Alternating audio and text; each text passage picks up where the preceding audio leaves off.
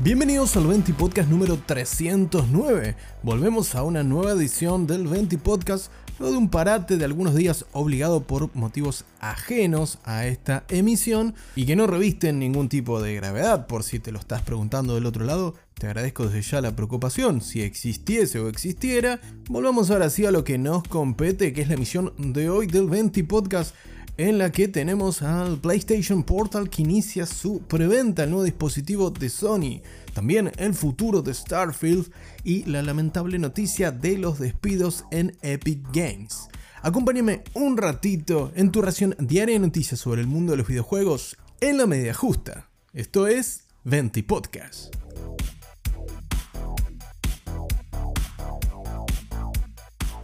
Comenzamos el 20 podcast hablando del PlayStation Portal. Sí, ese dispositivo, ese accesorio para nuestra PlayStation 5 que saldrá al mercado el próximo 15 de noviembre. PlayStation Portal nos permitirá jugar vía streaming a nuestros juegos de PlayStation 5 y disfrutarlos en calidad de 1080p de resolución en su pantalla de 8 pulgadas y hasta 60 cuadros por segundo un dispositivo que parece bastante interesante, pero carece, por ejemplo, de las características de la Nintendo Switch para ejecutar juegos de forma nativa o sin ir más lejos, la PlayStation Vita. Por lo que sí, te recuerdo que para poder utilizar el PlayStation Portal vas a necesitar una PlayStation 5. No obstante, el dispositivo aún no salió al mercado, se va a estrenar el próximo 15 de noviembre, pero hoy iniciaron las preventas alrededor del mundo de los retailers más famosos, como ser por ejemplo en Estados Unidos Amazon o Best Buy, entre otros. Una característica particular de esta preventa,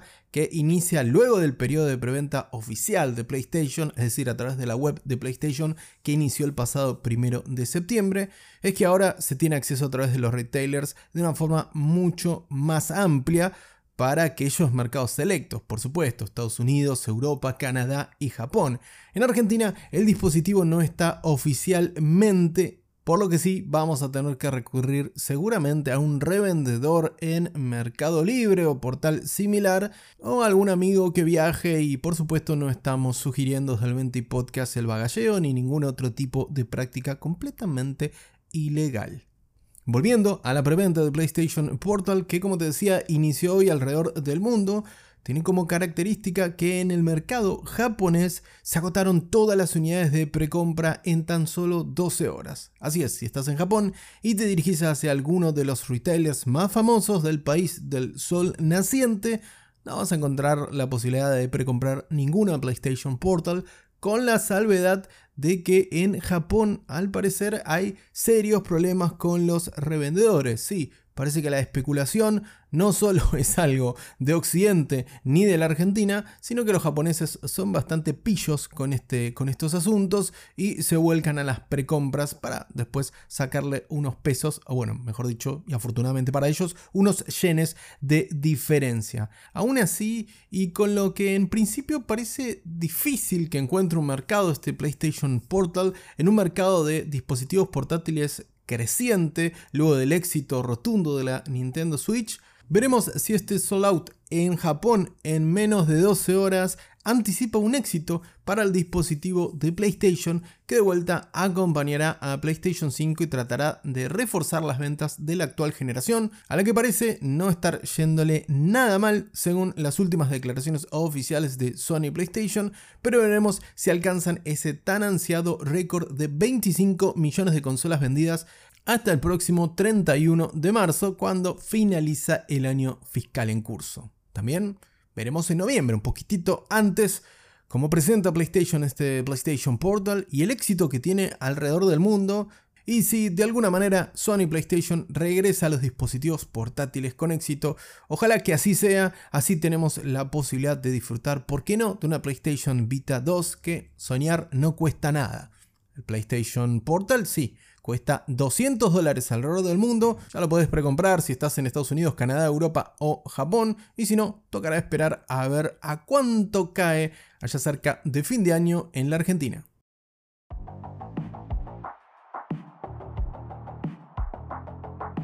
Continuamos el 20 Podcast, ahora sí con una muy mala noticia, ya que Epic Games confirmó a través de su CEO Tim Sweeney el recorte de aproximadamente el 16% de su nómina de empleados, es decir, más o menos 870 empleados que dependían de Epic vieron sus puestos sucumbir lamentablemente y el CEO de la compañía lo confirmó de la siguiente manera. Con un mail enviado a todos los empleados de la firma, destacó que, como compartimos anteriormente, vamos a despedir alrededor del 16% de los empleados de Epic. Nos desharemos de Bandcamp y escindiremos la mayor parte de Super Awesome, dos compañías que Epic había comprado y de las cuales ahora de una u otra manera se está deshaciendo. Desde hace un tiempo, continúa la misiva de Sweeney, hemos estado gastando mucho más dinero del que ganamos, invirtiendo en la próxima evolución de Epic y haciendo crecer Fortnite como un ecosistema para creadores inspirado en el metaverso. Durante mucho tiempo había sido optimista de que podríamos impulsar esta transición sin despidos, pero en retrospectiva veo que esto no era realista.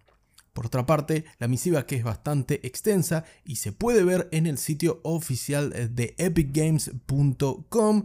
destaca, entre otras cosas, que el negocio ya no es sostenible en las condiciones actuales y por eso tienen que hacer estos tristes y lamentables recortes. Excusas más o excusas menos del CEO de Epic Games es una pésima noticia que viene acompañada por lo menos como mínimo del acompañamiento, valga la redundancia, durante un plazo de alrededor de seis meses en lo que son las indemnizaciones para los colaboradores despedidos, según marcan por supuesto las leyes en las que Epic Games opera, como ser empleados de Estados Unidos, Canadá o Brasil. Pero por otro lado, me lleva a la pregunta importante de que si Epic Games, siendo la dueña de uno de los motores de creación de videojuegos más populares del mundo y además teniendo a un titán como Fortnite que sí que no pasa su momento más rentable tal vez, pero sigue siendo un gigante en esta industria.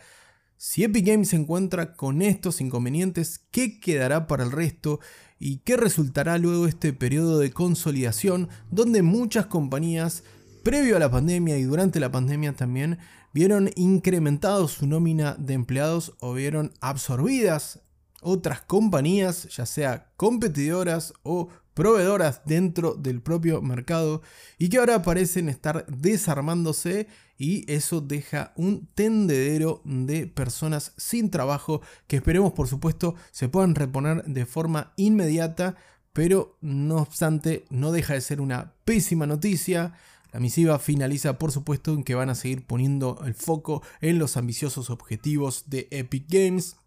a futuro, que el core de su desarrollo central no ha sido afectado por estos despidos y que algunos de sus productos e iniciativas llegarán según lo previsto y los planes de la compañía. Aún así, tener que despedir al 16% de tu nómina es un golpe duro, sobre todo para los, los que sufren el despido, los que se quedan sin trabajo, pero esperemos, como siempre, que se repongan de inmediato, que puedan ser absorbidos por otras empresas. Y veremos qué resulta, como te decía, de este periodo post-pandémico con la consolidación del mercado, principalmente del mercado de videojuegos, que es el que nos atañe en este espacio, de si esto termina resultando de forma positiva o no,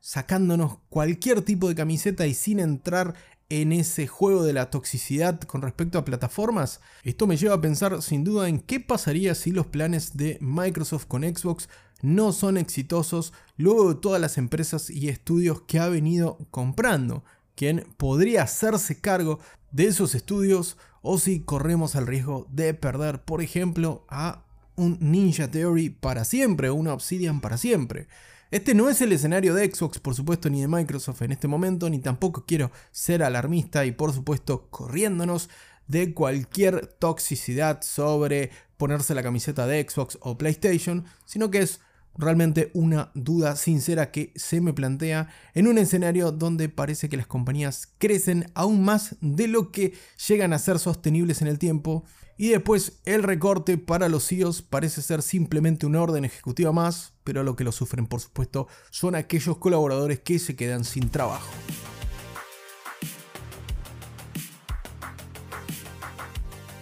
Para finalizar el 20 podcast vamos con una noticia un poco más agradable para terminar un poquito más arriba, al menos para los fanáticos de Bethesda y de Starfield concretamente, ya que en una entrevista que se hizo al principio de esta semana en el canal de la Academia de Ciencias y Artes Interactivas, de la cual por supuesto te voy a estar dejando el link en la descripción de este episodio del 20 Podcast, ya que te anticipo que la entrevista dura más de una hora y es realizada por el cofundador de Insomnia Games, hoy por hoy vinculado a Sony PlayStation, y el número uno de Bethesda Games Studios, el señor Todd Howard. Entre los pasajes más relevantes, de nuevo, puedes revisar la entrevista completa en inglés en el canal que te estoy dejando el link en la descripción de este episodio del 20 Podcast. Entre los pasajes más importantes, por ejemplo, está la grandilocuencia y la magnitud de Starfield como proyecto y como juego, ya que el señor Ted Price, como te decía, de Insomnia Games, le consulta a Howard al respecto de cómo plantearon esto y cómo encararon la magnitud que tiene Starfield. Por ejemplo, el punto de los mil planetas que tiene el juego para explorar entre otras características que vuelven al último lanzamiento de Bethesda Game Studios como una experiencia de mucha rejugabilidad.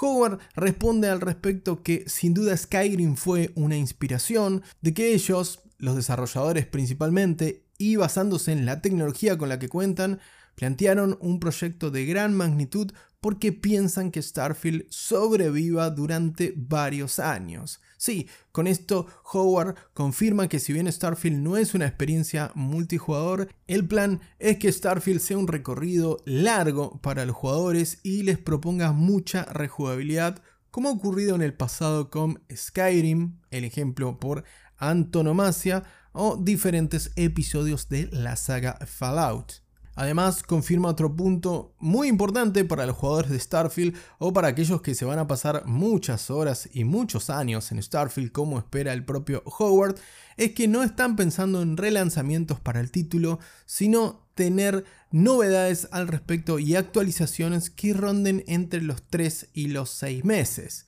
Actualmente no hay confirmado ningún contenido adicional para Starfield fuera de su lanzamiento que se realizó hace pocas semanas atrás, pero con estas palabras de Howard podemos anticipar que Starfield sufrirá actualizaciones de cierta periodicidad como ocurre por ejemplo con Diablo de Blizzard, con el último Diablo 4, que tendrá diferentes temporadas a lo largo del año y por lo menos un contenido adicional por año, como te comentábamos en el 20 Podcast hace pocos días atrás. Así que si estás comentando tu aventura espacial en Starfield o todavía no te decidiste al respecto, o ¿Estás dudando sobre si suscribirte al Game Pass o no para jugarlo? Parece que se viene mucho contenido adicional para la aventura espacial de Bethesda Games Studios que nos quieren tener varios años adentro del universo de Starfield.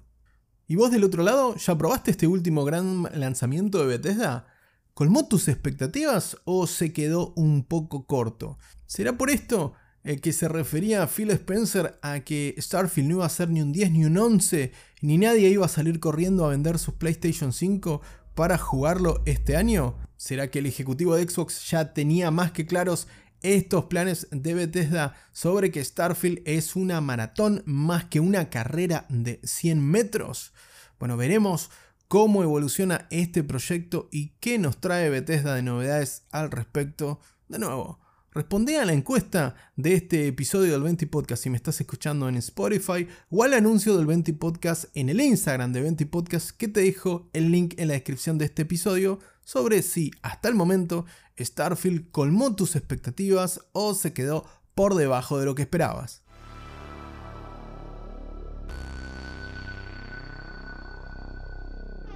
Hasta acá con un nuevo 20 Podcast. Te agradezco como siempre por la compañía del otro lado. No te olvides de seguir a 20 Podcast en Instagram y en TikTok. Están los links, como digo siempre, en la descripción de este episodio para mucho más contenido. Nuevamente, gracias por estar del otro lado. Te mando un gran abrazo. Que tengas un muy bonito fin de semana.